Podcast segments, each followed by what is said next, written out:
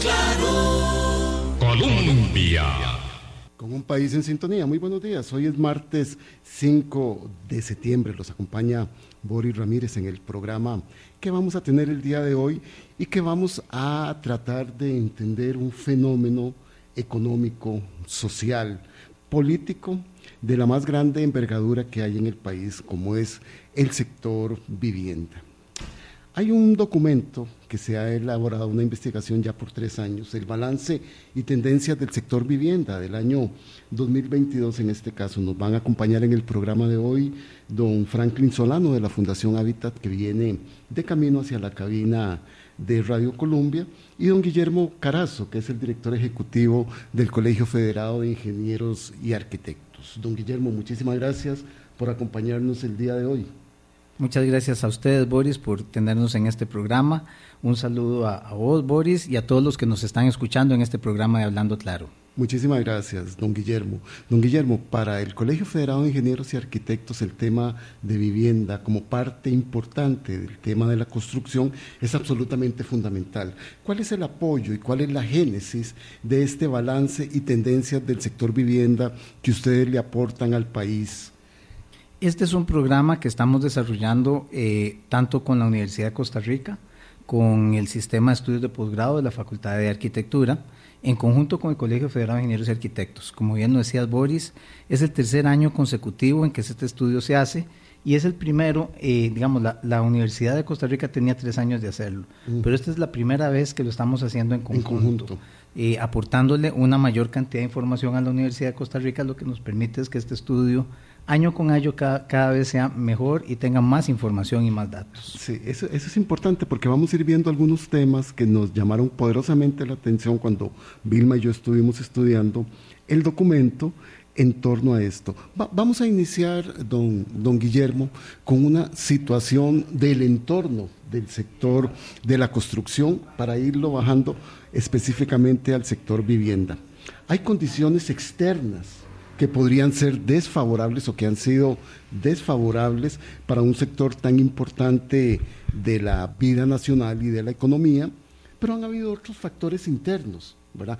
La inflación más baja, el precio del dólar también a la baja, y además este, esto ha permitido que deberíamos tener un dinamismo mucho mayor en el tema de la construcción y específicamente de la construcción de vivienda. ¿Qué es lo que ha estado pasando? Que no estamos viendo ese dinamismo de un sector tan vital para la economía como es la construcción de viviendas. Son muchas cosas, Boris. Eh, hay cosas que jalan a favor, cosas que jalan en contra. Eh, pero efectivamente el tema de las tasas de interés y los créditos es algo que juega un poco en contra. Eh, la, des, la desinversión que ha hecho el gobierno en temas de vivienda social año con año, ya cuatro años consecutivos de una caída drástica de estos fondos, eh, eh, el incremento de la población que no, que, no, que no pasa a ser candidato a un bono de vivienda y que no pasa a ser candidato a un crédito, eso se ha ido incrementando año con año. Esa población costarricense nos afecta mucho en el tema de vivienda. Sí. Todo eso son temas que nos afectan. Claro, don Guillermo, como uno de los puntos más eh, de cuesta arriba que tiene el sector es el de las tasas de interés. Correcto. Ahí estamos muy claros. Pero, ¿cómo armonizar o cómo hacer una correlación mucho más este, accesible a que otras condiciones del mercado y de la economía están favoreciendo? Sí, eh, precisamente eso es parte de lo que se llega en conclusión en este informe, de que voy a decir primero lo positivo, tenemos un buen sistema financiero nacional para la vivienda, ha funcionado 40 años, eh, muchos costarricenses son propietarios, tenemos el porcentaje más alto de la población de América Latina que es pro, propietaria de su vivienda, tenemos el déficit más bajo de toda América Latina, el déficit habitacional, pero entonces nos encontramos un problema que otros países de Latinoamérica no tienen que es que tenemos un déficit cualitativo alto. O sea, tenemos la vivienda, pero no todas están, son de buena calidad. Y eso es uno de los, de los que se refleja en este informe. Y del, del cual vamos a ampliar ahora. Porque un poco para poder entender, ¿verdad, don Guillermo, en, esta primera, en este primer abordaje, hay una baja inflación, hay un bajo precio del dólar, hay una mejora en las finanzas públicas para ponerlo en la balanza de lo positivo. pero en la balanza de lo que pone cuesta arriba es la reducción de los presupuestos públicos, como usted bien señala, en materia de inversión social y de construcción de vivienda. Este, ha sido la entrega más baja el año pasado de bonos de vivienda en los 25 años que ha tenido la historia del país. Y la 8.500. Y la anterior era la más baja y la tras anterior era, la, más, baja. O sea que vamos cayendo. exacto, tenemos cuatro años de estar en una caída eh, que, es importante. Y tal vez ahí como para redondearte la idea, el tema es, en los estratos más bajos es importante esta inversión. Y quiero rescatar esa palabra, inversión, no es un gasto. Así es. Este estudio demuestra que por cada colón que, se, que, el, que el gobierno invierte en vivienda social, en bonos, redunda en un 1.6 colones en crecimiento de la economía. O sea, es un, es un colón que se multiplica, tiene un, encadenamiento. Hay un encadenamiento amplificador y entonces eso genera mayores movimientos en la economía. Entonces no es una inversión que deberíamos disminuir, más bien es una inversión que deberíamos aumentar. Si lo ves desde el puro flujo económico, eh, estaríamos generando un incremento de cerca del 60% en ese tipo de inversiones. Entonces, crece la economía 1.6 veces por cada colón que ahí se invierte. Y esa es una parte importante. También tenemos la parte social. En la parte social estamos ayudando a solucionar problemas de vivienda. Y como vos mencionabas, en las partes económicas, nosotros hemos estado también diciendo, no en todo el mundo la gente se adquiere una vivienda nueva. Es como los carros. Rara vez una persona que quiere comprar su primer carro lo compra nuevo del año, lo compra usado. La vivienda usada también, el mercado secundario de viviendas es algo que Costa Rica lo tiene muy débil, otros países lo tienen mucho más desarrollado. Si podemos invertir en remodelación y en mejoramiento de esas viviendas que tienen un déficit cualitativo, como lo dijimos, el nivel de inversión y el nivel del crédito baja y eso hace que sea más al alcance de una familia poder comprar una casa para arreglarla y vivir, por ejemplo, dentro de ese tema de economía que podemos jugar. Y si tenemos un déficit cualitativo alto, quiere decir que necesitamos hacer una inversión en mejoramiento de algunas viviendas. Otras puede ser que tal vez lo mejor sea demolerlas y reconstruirlas, pero es un asunto que tenemos que analizar. Que analizar. Don Guillermo, ya se nos incorpora don Franklin Solano de la Fundación Hábitat. Muchas gracias, don Franklin, por acompañarnos hoy en el programa. Muchas gracias, Boris. Muchas gracias, eh, Guillermo. Qué gusto estar con ustedes y la oportunidad de poder conversar sobre estos temas tan importantes para el país. Gracias. Sí, estábamos haciendo presentación inicial de uno de los resultados del balance y tendencias de la vivienda del 2022. Don Guillermo nos apuntaba muy claramente, más que una situación económica deberíamos ver la construcción de vivienda desde la parte social. Es cómo ayudar a las familias, a las familias más vulnerables, a todas las familias que anhelan tener una casa propia, don Franklin. Y en ese sentido, el, los resultados del documento que ustedes han presentado al país refleja que hay un poco dinamismo, una especie de freno en la inversión pública de vivienda, lo cual afecta las aspiraciones de las familias, de los grupos familiares y de las personas que quieren acceder a vivienda, pero que también generan, que han venido generando, nos explicaba don Guillermo Carazo en los últimos años, un problema a la economía y a los encadenamientos que la construcción por sí misma genera. Sí, gracias por la oportunidad. Creo que Guillermo lo venía escuchando y primero que nada, o segundo lugar, después de saludar, disculparme por la llegada tardía, pero es parte de los problemas urbanos que tenemos que resolver. Este, sí, la, no, no había un freno, había un retroceso en inversión pública en el sector vivienda, asentamientos humanos, especialmente a partir del presupuesto para los bonos familiares de vivienda. En los últimos dos años ha habido una reducción de más de 5 mil bonos de vivienda. ¿Eso qué significa? ¿Qué significa eso en plata? Bueno, en plata... son 5 mil grupos familiares. 5 mil familias que dejan de tener la oportunidad de una vivienda propia mínimamente adecuada, ¿verdad? O sea, estamos hablando de familias que tienen que vivir en condiciones no aptas, la mayoría de ellas, y eso afecta, nos duele, es una cicatriz en la sociedad costarricense, la cual durante muchas décadas ha venido invirtiendo por medio de los subsidios de vivienda para lograr tener un déficit bastante estable o controlado, que en comparación con otros países de América Latina y de otras partes del mundo, pues es un déficit bastante, que dijéramos, manejable, digamos. Es preocupante siempre, pero es manejable. Y como Guillermo bien lo decía, el déficit cualitativo es el que más eh, nos preocupa. El déficit de construcción de faltante de viviendas son 11.437, dice el informe. Ajá, e, esos son los datos extraídos a partir de la encuesta nacional de hogares. De hogares. Ese es la, el dato oficial. Sin embargo, como lo hemos hablado en otros momentos, hay dentro del déficit cualitativo lo que se llaman viviendas malas, que son las que hace referencia a Guillermo, que son las viviendas que mejor botarlas y hacer las nuevas que... 760 mil. No, las que están malas, malas son Malas, 136 mil. Esas son que tienen malo el techo, las paredes y el piso. O sea, prácticamente hay que botarlas y hacerlas nuevas. Son ca- prácticamente inhabitables, no debería nadie vivir ahí. Esas son 136 mil y resto, que con esas 11.400, ya vamos hablando más o menos de 150 mil viviendas, que son lo que llamamos necesidad de vivienda nueva. Eso es lo que realmente deberíamos mínimamente construir para que cada familia tuviera una vivienda mínimamente adecuada. Sí, don, Fra- don- don Guillermo, ahora que, que- que me aclara el dato, don Franklin, ¿tenemos ubicadas, me imagino que sí, estas viviendas, estos grupos familiares que corresponden al déficit de vivienda y a estas 136 mil que son viviendas en muy mal estado?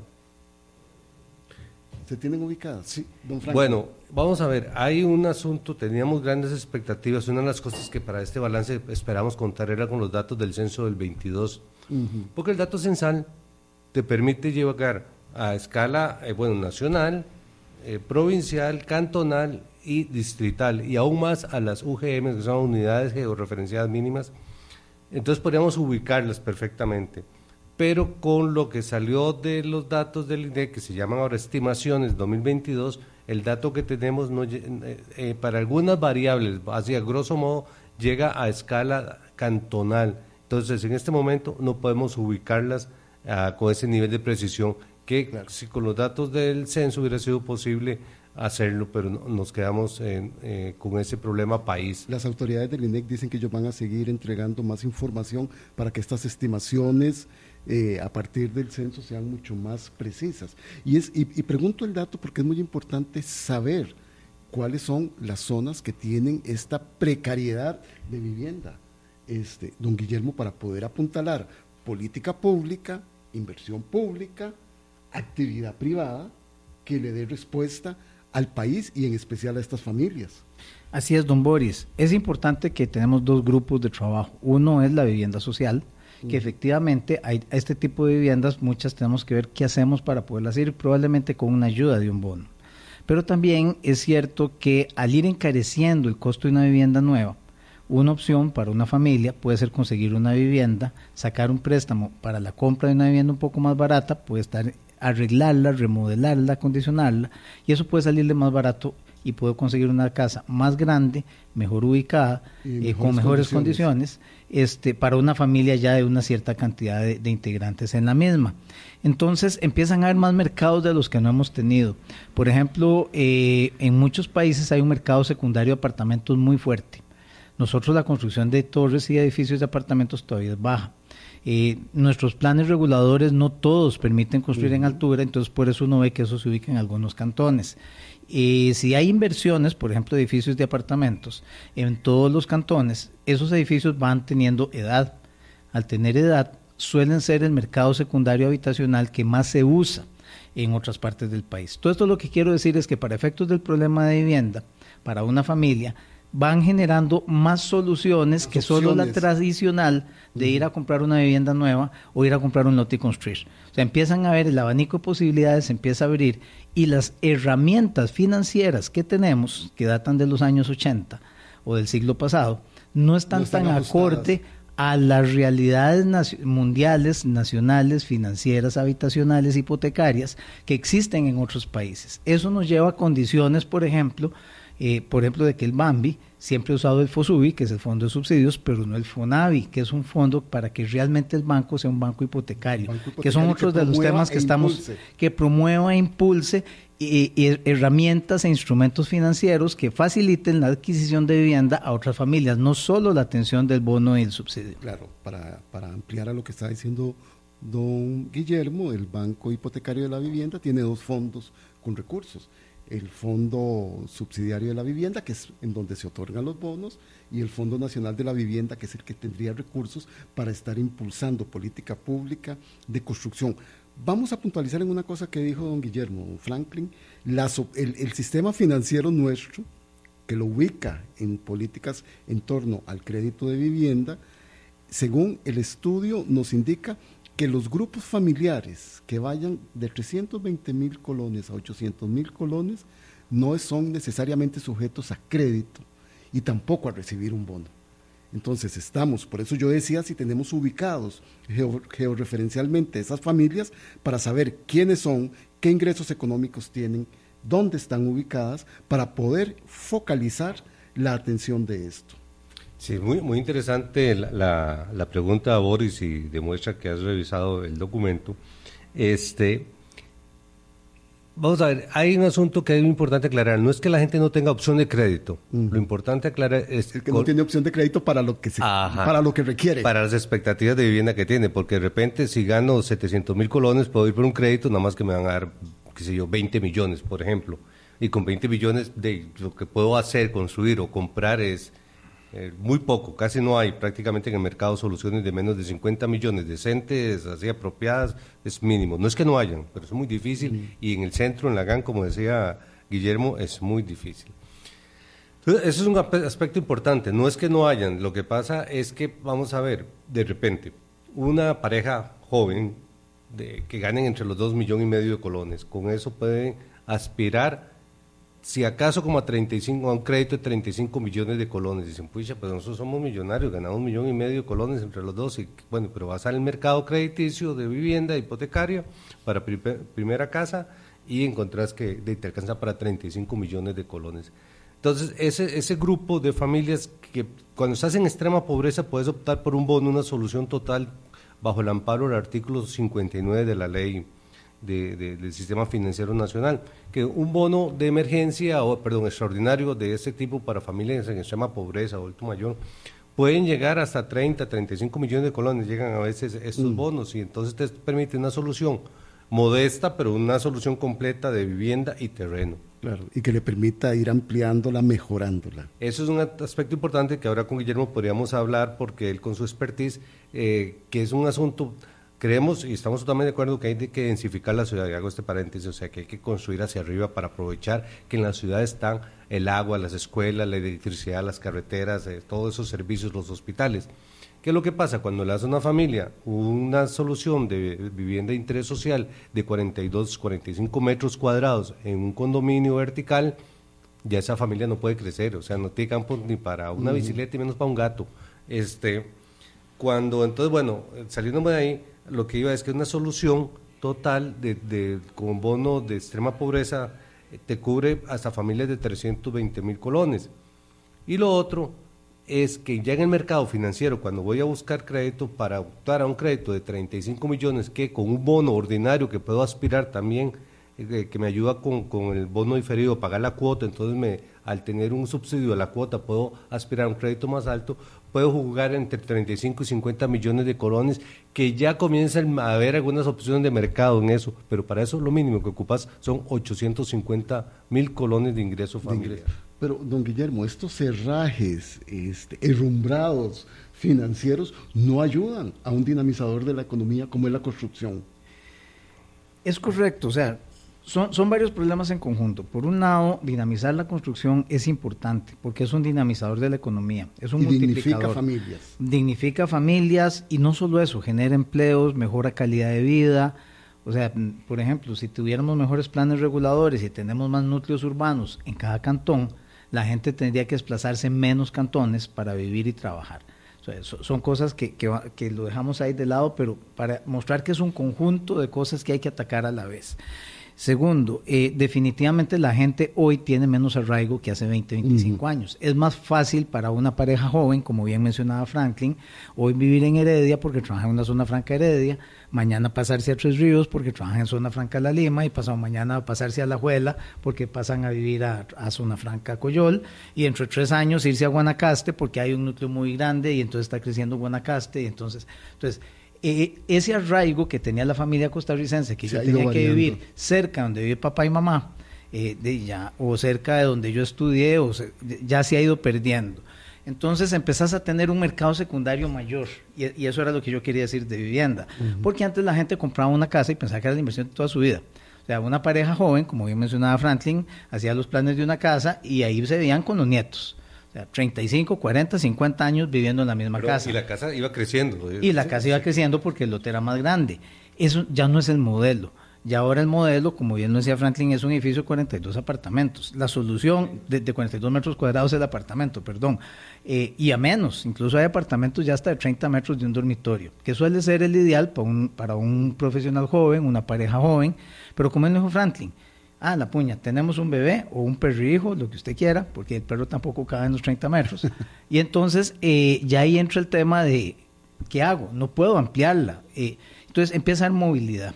Y esa movilidad es la que empieza a generar un mercado secundario que nosotros no tenemos. Y, ahí es donde nosotros hacemos el ejemplo de los carros. O sea, eh, los carros, hay un mercado primario, la gente que compra carros nuevos, pero hay un mercado secundario que es igual o más grande que el mercado primario, que es comprar carros nuevos. O sea, los carros usados se venden mucho. La vivienda en casi todos los países y ciudades, así es como funciona. La vivienda se mueve mucho también como un bien. Este, eso, por ejemplo, implica cosas como que deberíamos tener menores impuestos al traspaso porque parte de lo que aquí se paga, hey, ¿por qué no hace eso? Porque es muy caro el traspaso. Entonces hay, que, facilitar. Y ahí es donde generas esas herramientas financieras para poder acomodarse con otras cosas. Y que el sistema debería irse acomodando a eso.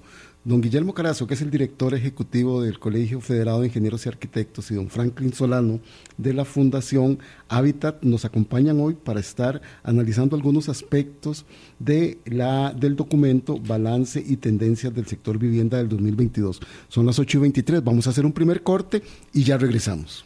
Hablando claro.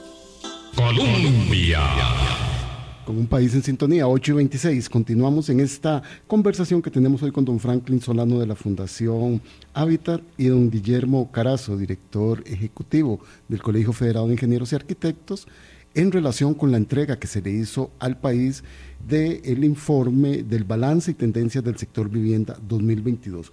Hay una grieta que señala enormemente este informe y es la cantidad de viviendas en Costa Rica en mal estado. Ese, es una, es un área de trabajo fundamental eh, y a la cual tampoco le ponemos mucha atención. Y eso se ha ido incrementando año con año, don Guillermo. Así es, precisamente de lo que se habla mucho en este informe es del crecimiento del déficit cualitativo. Y como te decía, de la calidad de, la calidad. O sea, y tal vez explico esos términos. Déficit cuantitativo es cuando no tiene la gente donde vivir. Faltan casas. Es lo que falta construir. La cantidad de casas que existe en el país no alcanza para la cantidad de personas que hay. Y eso es lo que llama el déficit habitacional. Costa Rica tenía un déficit habitacional alto en los 80, como todos los países de mm. América Latina. Eso quiere decir que nuestro sistema ha funcionado para solucionar el problema que en aquel entonces era y que sigue siendo en todos los demás países de América Latina, que es el déficit cuantitativo. Tenemos que construir casas para las familias que, no, tienen. casa, ese es el cuantitativo. Ese es el cuantitativo, la cantidad de viviendas. Luego empezamos a descubrir en Costa Rica un fenómeno muy interesante, porque y casi que somos el único país de América Latina que tiene ese problema, porque el resto de los países siguen luchando para ver cómo hacen para disminuir su déficit cuantitativo. Por ejemplo, un 40% de las familias en Honduras no tienen donde vivir y, vive mal. Entonces, tienen un déficit cuantitativo grande. Costa Rica lo que empieza a tener es un déficit cualitativo importante. O sea, ya tenemos la cantidad de casas, tenemos un déficit cuantitativo, no recuerdo el dato, tal vez ahora Franklin ahora no lo puede recordar, pero es un número que se ha mantenido constante, tendiendo a bajar poquito en los últimos años pero el que se incrementa es el déficit cualitativo. O sea, tenemos la vivienda, pero hay varias razones. Algunas están en muy mal estado y casi hay que demolerlas o reconstruirlas pero otras no están tan en mal estado. Puede ser la instalación eléctrica que no es correcta, puede ser que tiene goteras, puede ser que tiene problemas de algunas paredes, puede ser que la familia esté hacinada, que solo tiene dos dormitorios y viven seis personas o siete personas. Entonces esas son las condiciones que nos dicen, a esta vivienda falta algo. Puede ser que esté en buenas condiciones, pero lo que falta es ampliarla, como bien mencionabas ahora. O sea, le falta un dormitorio más o dos dormitorios más. Eh, y en esas condiciones, ese es nuestro problema actual. Entonces ahí tenemos también dos opciones o se amplía esa solución de vivienda para esa familia, y habría que ver si es una familia que requiere un bono, y para eso hay bonos RAM, el bono de remodelación, ampliación y mejoras, que son cosas que se ha ido dando muy poco, que se puede funcionar. Puede ser que sea una familia un poco más acomodada, pero lo que no, que no califica para un bono, o que ya tuvo bono y no puede recibir un bono, pero entonces lo que necesita es tener un, ir al sistema financiero para poder ejecutar ese tipo de inversiones. De ahí es donde entonces hablamos eh, de que necesitamos una reingeniería financiera en nuestro sistema. El sistema funcionó muy bien, pero tiene cuatro décadas de funcionar muy parecido y ya la solución de problemas, comentábamos ahora en los comerciales, de que incluso el bono de vivienda se ha, ido se ha dirigido últimamente en la última década más al área rural, donde es más fácil conseguir vivienda a esos precios que en las áreas urbanas. Quiere decir que hemos estado acumulando una bola de nieve de problema de vivienda en áreas urbanas. y, eso hay que buscarle solución. Bola de nieve que si mi mente no me engaña, don Franklin, eh, del año pasado a este se habían incrementado las condiciones de viviendas en mal estado, casi 115 mil. No, eso es los últimos dos años. Los últimos dos años. El último año eh, fue del 21 al 22, que es el dato que tenemos, aumentó en 60 mil unidades las viviendas mm. en estado regular, que es donde está el déficit cualitativo más grande, que son las viviendas en estado regular, y que el, el cálculo oficial no las cuantifica si no tienen hacinamiento. Y el hacinamiento es muy bajo en Costa Rica por la forma de medirlo. Ah, entonces nos, nos, complejiza la situación. Y para que la gente pueda entender una vivienda en mal estado, porque me llamó poderosamente la atención, quisieran ustedes también, y que uno pueda cruzar la variable de la salud de los grupos familiares en viviendas en malas condiciones. Sí, eh, uno de los aspectos que, bueno, y que en esto quiero reconocer el apoyo que hemos tenido del CEFIA y de la este, el posgrado de arquitectura de la Universidad de Costa Rica y la Fundación Gestionando Hábitat para poder darle al país ese tipo de información que es fundamental. Y retomo lo que decía Guillermo al inicio, cuando comenzó el programa, de lo importante de la inversión en vivienda. Y lo que me amplío en eso porque uno de los, de los aspectos se da por un hecho de que cuando la gente tiene una mejor vivienda tiene puede tener mejor salud. pero bueno, ¿y en qué se da eso? ¿Cómo se mide? ¿Cómo se ve eso? Entonces revisamos qué es lo que hay en, literatura en América Latina y después hicimos un ejercicio eh, de una encuesta en algunos proyectos acá en, el país, en, el área metropolitana. Bueno, a nivel latinoamericano encontramos cosas importantísimas, por ejemplo, como es que Guillermo lo decía muy bien, eh, el déficit de, de, bien de Costa Rica en comparación con otros países es, diametralmente muy eh, bajo. grotesca la diferencia. Pero, por ejemplo, en muchos países los pisos de tierra son usuales, aquí en Costa Rica no, pero en todos los pisos de tierra transmiten enfermedades como diarreas, parasitosis y muchas cosas más. Aquí eso casi no lo tenemos. Pero, por ejemplo, eh, uno de los aspectos que nos llamó mucho la atención es un estudio en América Latina demuestra que la diferencia de vivir en un barrio rico o en un barrio pobre en algunos países de América Latina genera una diferencia en la expectativa de vida de hasta 15 años. 15 años. 15 años, o sea, es que es es, mucho. Porque, ¿verdad, don Guillermo? Poco usted que, sabe más de aspectos constructivos, eh, ingenieriles y arquitectónicos. Filtraciones de agua, pisos con agrietamiento, problemas en los techos. Entonces, eso lo que hace es que una serie de patógenos ingresen a la casa y afecten a las personas que viven allí adentro. ¿Es así? Totalmente, digamos, la evolución de la construcción conjunto con la ingeniería sanitaria, y tal vez una anécdota antes, de ahí, antes en los pueblos, cuando no existía la ingeniería sanitaria, los alcantarillados sanitarios, en las ciudades en Europa, por ejemplo, de una ciudad tiraban las aguas negras al río y la ciudad que estaba abajo se tomaba esas aguas negras. La gente moría de pestes que hoy ya no existen, peste negra, peste cólera y N cosas. En Europa. Sí, la gran pandemia del cólera. En, Europa y ese tipo de cosas. Eso traducido a menor escala ya y a, a nuestra actualidad, un piso de tierra, por ejemplo, puede transmitir bacterias este, que, y, de la mismo andar uno descalzo, probablemente en esos mismos pisos, probablemente hay un, hay un excusado hueco, por eso quería hacer la analogía al tema, a los temas sanitarios anteriores, donde ni siquiera puede que ni siquiera hayan drenajes. Entonces, se genera una serie de condiciones no sanitarias eh, probablemente una construcción mala, solo hay un baño con siete personas, no necesariamente se limpia eh, de una manera higiénica todos los días. Entonces empezás a tener una serie de problemas cuando la vivienda no tiene una buena calidad ni un buen diseño de construcción, no solo temas de ingeniería sanitaria, sino incluso de hábitos de limpieza, etcétera, sumado a cosas que puede haber por la humedad, hongos, mos, eh, todo ese tipo de cosas que pueden afectar la salud de las personas. Enfermedades gastrointestinales, respiratorias, eh, de la vista. Y, hago este paréntesis porque quisiera preguntarles a ustedes quienes vimos las noticias ayer nos quedamos, y como muchas otras veces hemos tenido que ver, este, muy asombrados del dramatismo que viven las familias que enfrentan impactos por eventos de lluvia, por deslizamientos, y eso podría ir sumando a que la condición de las viviendas de estas personas vayan cayendo también en esta que están en mal estado.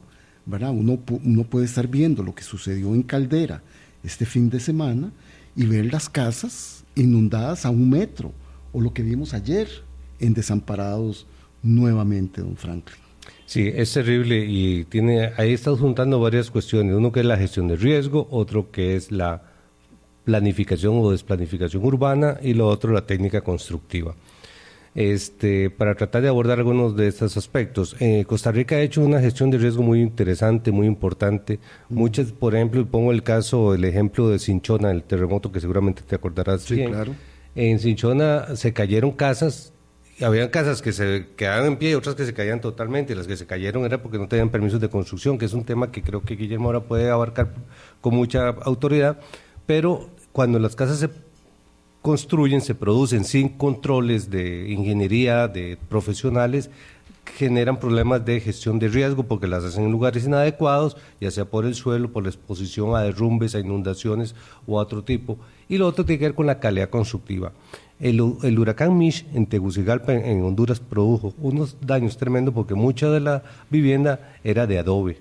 Y el adobe, sabes que es barro, ¿verdad? Prensado con zacate, alguna cosa. Y se inundó tres, cuatro metros en algunas partes. Y eso eran como terrones de azúcar. Se deshacían las, las paredes, se, cayeron. Eh, y no, no había tanto escorrentía, no era un problema de escorrentía, simplemente de humedad hizo que las paredes colapsaran. Entonces en Costa Rica no se permite construir, creo que desde 1950, 1930, creo, en adobe. O sea, es prohibido pues, después mm. del, terremoto de Cartago y estos elementos. Entonces Costa Rica ha ido haciendo gestión de riesgo y la ubicación de las casas no se permite construir en tanta pendiente. Es que usted va a otros países y ve que construyen y lo que decía Guillermo, quiero unirlo con lo de la salud, hay proyectos de vivienda casa en otros países que no tienen agua. O sea, no, es que no, llega. Sistema de alcantarillado. no, llega, o sea, no, tiene la tubería. Hicieron cientos de viviendas sin, sin, sin, tuberías. Ese tipo de cosas no se dan aquí por dicha y si se dan, se dan por, por, por violación a la legislación y entonces el, por el CEFI hace un, un esfuerzo con las municipalidades de, de controlar esto. Pero entonces la gestión de riesgo es fundamental porque podemos hacer una inversión muy fuerte, pero si no llega una adecuada gestión de riesgo, vamos a reproducir el problema y cada vez más caro. Claro, don Guillermo, en eso estoy absolutamente de acuerdo con don Franklin. Tenemos una legislación fuerte, restrictiva, rigurosa, que supervisa, pero a la naturaleza no le hace caso a las leyes. ¿verdad? Y, y los las especialistas internacionales y nacionales nos advierten que cada vez tenemos que ir teniendo una mayor preocupación por los impactos de la variabilidad del clima y del cambio climático. Así es. y voy a ver cómo me refiero, porque tengo tres puntos muy importantes en agenda. Por favor, adelante. Muy rápidamente, sí, en el tema de riesgo, este, efectivamente, y voy a ir a tocar varios riesgos. 1972, terremoto en Nicaragua. Eh, se preocupan en Costa Rica, se genera una nueva ley para ver qué se hace para que no suceda en Costa Rica lo que sucedió en Managua, que fue prácticamente la ciudad destruida. Eh, hay una ley donde se le encomienda generar eh, legislación antisísmica y el Colegio Federal de Ingenieros Arquitectos hace 50 años eh, trabajó en una comisión del Código Sísmico, nació un poco en la Universidad de Costa Rica, se traspasó al CEFIE, de ahí se trabajó y hace 50 años se creó la Comisión Permanente del Código Sísmico de Costa Rica en el Colegio Federal de Ingenieros Arquitectos. Y hace 49 años, el año entrante, cumplimos 50 años de tener el primer Código Sísmico de Costa Rica. Eh, ese, primer, ese Código Sísmico salió antes que el Código Sísmico de Estados Unidos, para que veamos la importancia de cosas que podemos hacer a veces en nuestro país y eso nos, nos ha ayudado a combatir temas del caso de, de, riesgo de sismos. Y ahora tocaré un poquito lo que mencionó Franklin respecto a Cinchona. Hace 10 años salió el código eléctrico. O sea, hay una probabilidad de incendios y de, mal, y de malas instalaciones eléctricas. Costa Rica ya tiene 10 años de tener eso. Habrá gente que nos puede decir que tal vez hay que modificarle algo, etcétera. Son otros 100 pesos, pero el riesgo de un incendio por, por temas eléctricos está subsanado. Sí, se está previendo. Ahora tenemos el riesgo de cambio climático. Y entonces quiero, por ejemplo, decir que el CEFIA, en conjunto con el MINAE, con el MOPTI, con el Instituto Meteorológico, trabajó el año pasado, perdón, en enero de este año, eh, el ministro de Obras Públicas en nuestro Congreso de Infraestructura, en el CEFIA, anunció el decreto de la metodología MERCI. MERCI es una metodología para la evaluación del riesgo climático en infraestructura. O sea, no es gracias en francés, es lo que quiere decir esa... Bueno, también es gracias en francés, pero lo que quiere decir... Hay que dar gracias para prever. quiere decir es, metodología, eh, es la metodología para la evaluación del riesgo climático en infraestructura. Y hoy Costa Rica tiene que usar esa metodología que es muy tropicalizada, se basa en la metodología PIBC del Instituto de Riesgo de Canadá, pero tenemos que trabajar en riesgo climático también. Caldera, por ejemplo, hace 15 años no podía funcionar como puerto cuatro días al año. Hoy, por debido al oleaje, hoy, debido al oleaje, en el 2023, casi que no puede funcionar 20, 25 días al año. O sea, eso es una medición real de lo que es un impacto del cambio climático. No solo es que, que hace más calor. No, no. no, no. O que llueve fuerte. O que llueve fuerte. Bueno, también, pero... no, no, no solo es eso. No, solo es eso, exactamente. Entonces, eh, nosotros en el colegio también estamos pensando en qué cosas podemos eventualmente seguir haciendo en cambio climático.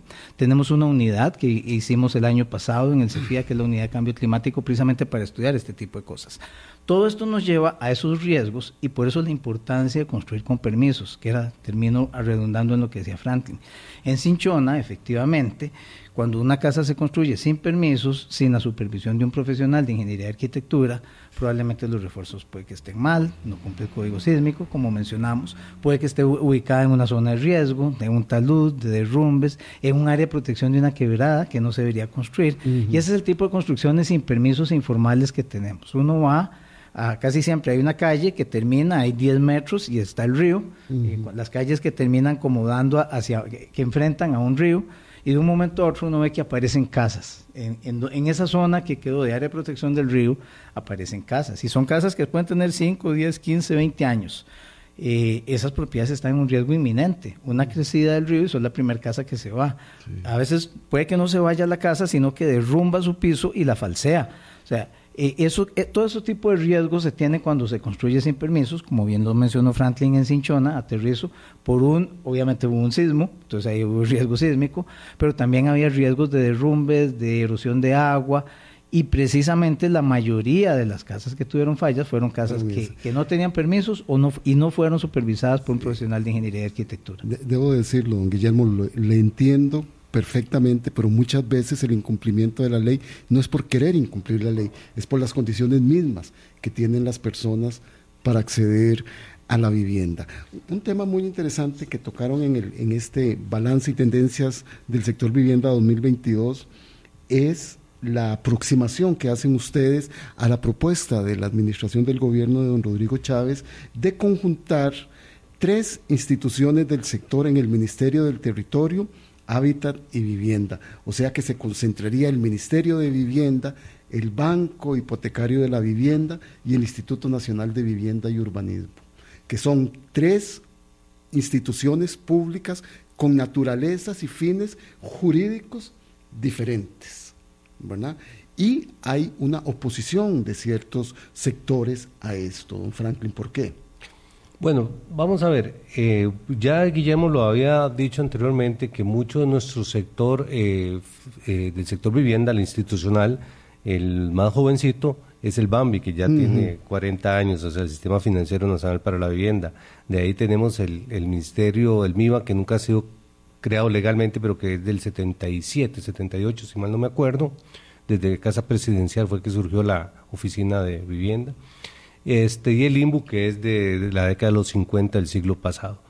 Bueno, esa institucionalidad hay que remozarla. Entonces hay consenso, un consenso este, de los especialistas en el sector. Nosotros ah, ah, conversamos, investigamos, estudiamos y hicimos encuestas y eh, conversatorios con expertos del sector.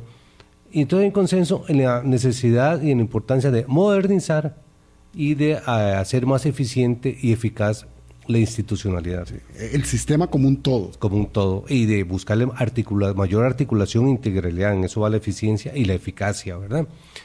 Ahora bien, no hay un consenso necesariamente en el qué y el cómo.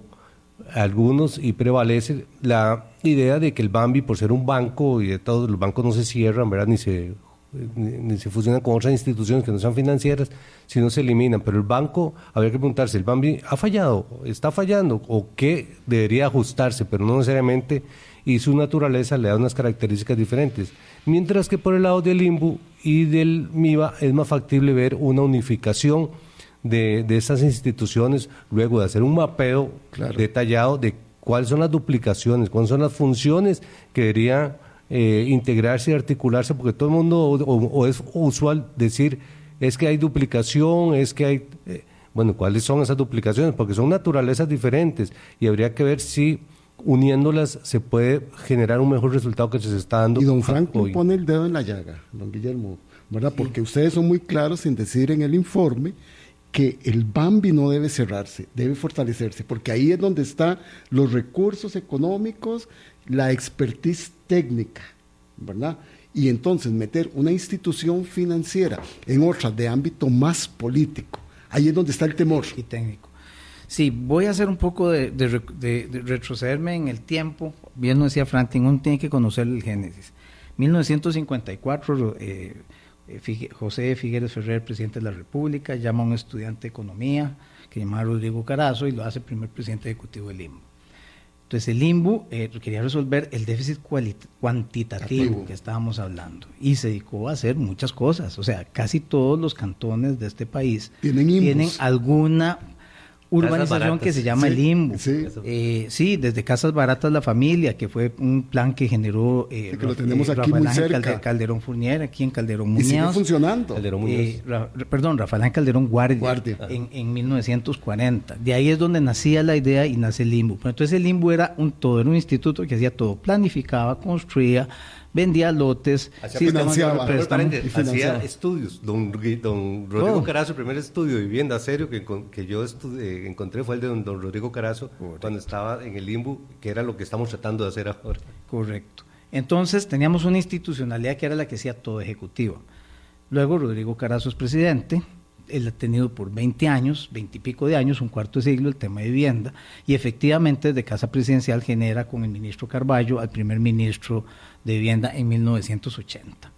Entonces ya tenés algo donde empezás a ver, ok, tengo una institucionalidad, pero necesita una fortaleza política que el IMBU no tiene. Ya el mismo presidente se da cuenta que entonces tenemos un ejecutor que últimamente es muy poco ejecutor, tiene décadas de realmente no ejecutar. Tenemos un brazo político que es pensado por los mismos arquitectos de aquel entonces. Claro, que tiene que darle poder a aquello. Exacto. Y luego viene una, el bipartidismo. Eh, un partido presenta un plan de vivienda con el Sistema Financiero Nacional para la Vivienda, pierde las elecciones, gana el otro, pero toma el proyecto, lo trabajan de manera conjunta y de ahí tenemos nuestra ley del Sistema Financiero Nacional para la Vivienda. Y ahí se crea el BAMBI. Y entonces ya se genera una tercera parte del banco que es la financiera. No voy a decir banco, voy a decir financiera. financiera. Entonces ya tenemos empezando, empezando a entender cómo es el conjunto. Efectivamente no hay consenso en el país de qué es lo que se debe hacer. Si hay un gran consenso, o sea, la gran mayoría sí piensa que la parte financiera no tiene que estar con la parte ejecutoria y política. Entonces, el BAMBI, fondo, eh, cooperativa, fideicomiso, como quieran ponerle, tiene que existir de una manera separada la parte financiera y no deberíamos entrar en una ley en ese tipo. Este, hay gente que considera que un brazo político debería ser el ministerio y un brazo institucional y eventualmente ejecutor del ordenamiento territorial, ya no de ir a construir las, las edificaciones, debería estar en un instituto. Hay gente que considera que esas dos hay que fusionarlas. Yo estoy en el último grupo. Lo que hay que hacer es preservar el BAMBI, el sistema, el, sistema financiero financiera. Y la parte política, técnica, ejecutoria, el ordenamiento territorial en otro lado. Don Guillermo Carazo, presidente ejecutivo del Colegio Federado de Ingenieros y Arquitectos, don Franklin Solano de la Fundación Habitat. Vamos a hacer nuestro último corte, son las 8.48 y ya regresamos. Hablando claro. Colombia. Con un país en sintonía. 8.52, nos quedan los últimos minutos. Ahora sí, en Plata Blanca, ¿cuáles son los objetivos de este documento? Ya se lo presentaron a las autoridades políticas. ¿Qué respuestas han recibido? Don Franklin. Bueno, ese es un esfuerzo que venimos haciendo durante años.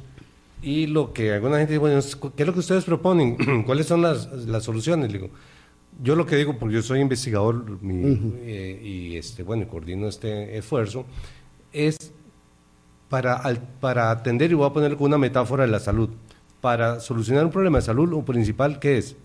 Cuidarse. No, el diagnóstico. O sea, tener un diagnóstico porque hay que cuidarse para no llegar a tener problemas. Pero una vez que tienes el problema, tienes que conocer tanto las causas como los, los efectos y las causas. Y eso es lo que tratamos de, diagnosticar, de enseñar al país, darle luces de cuál es la lectura desde una posición objetiva, crítica y constructiva al mismo tiempo.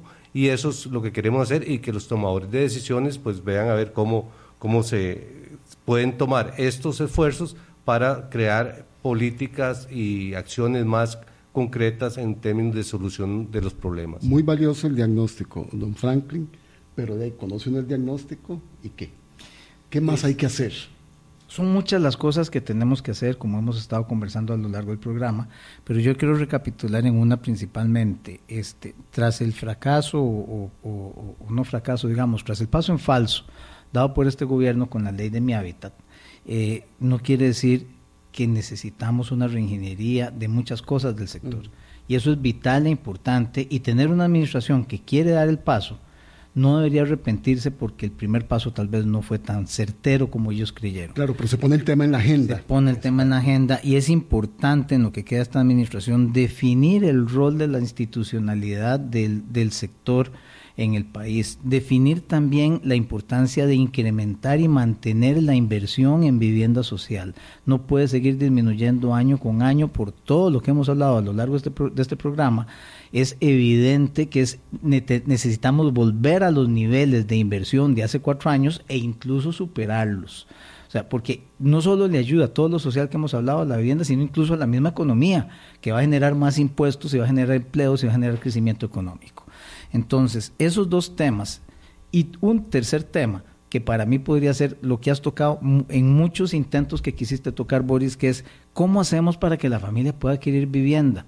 Y es que necesitamos crear no solo instrumentación financiera, que sí hay que crearla financieramente, sino va más allá, ese mercado secundario de viviendas, esa gestión de cosas diferentes que se pueden hacer. Muchos países solucionan con vivienda estatal, por ejemplo, en áreas urbanas, o sea, la vivienda es del Estado y la alquila con alquileres subvencionados. Eso aquí ni siquiera hemos empezado a hablarlo y eso es tema para otro programa, solo, ese tema, por decir algo.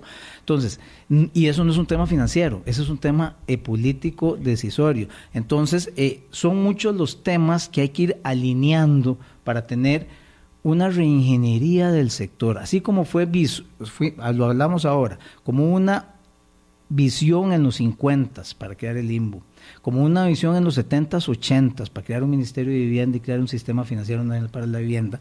Estamos en un punto de inflexión histórico donde tenemos que generar lo que va a ser el herramientaje de los próximos años. Don Guillermo y don Franklin, muchísimas gracias. Nos queda claro que el que necesita una manita de pintura, arreglar el piso, el techo y las paredes, es el sistema de vivienda en su integralidad, ¿verdad? Porque la vivienda genera dignidad para las personas, genera crecimiento económico, genera impuestos, genera empleo y todo eso fortalece la democracia. Muchísimas gracias, don Franklin y don Guillermo, por habernos acompañado hoy y a todos ustedes. Y nos encontramos y nos vemos mañana. Que tengan un bonito día.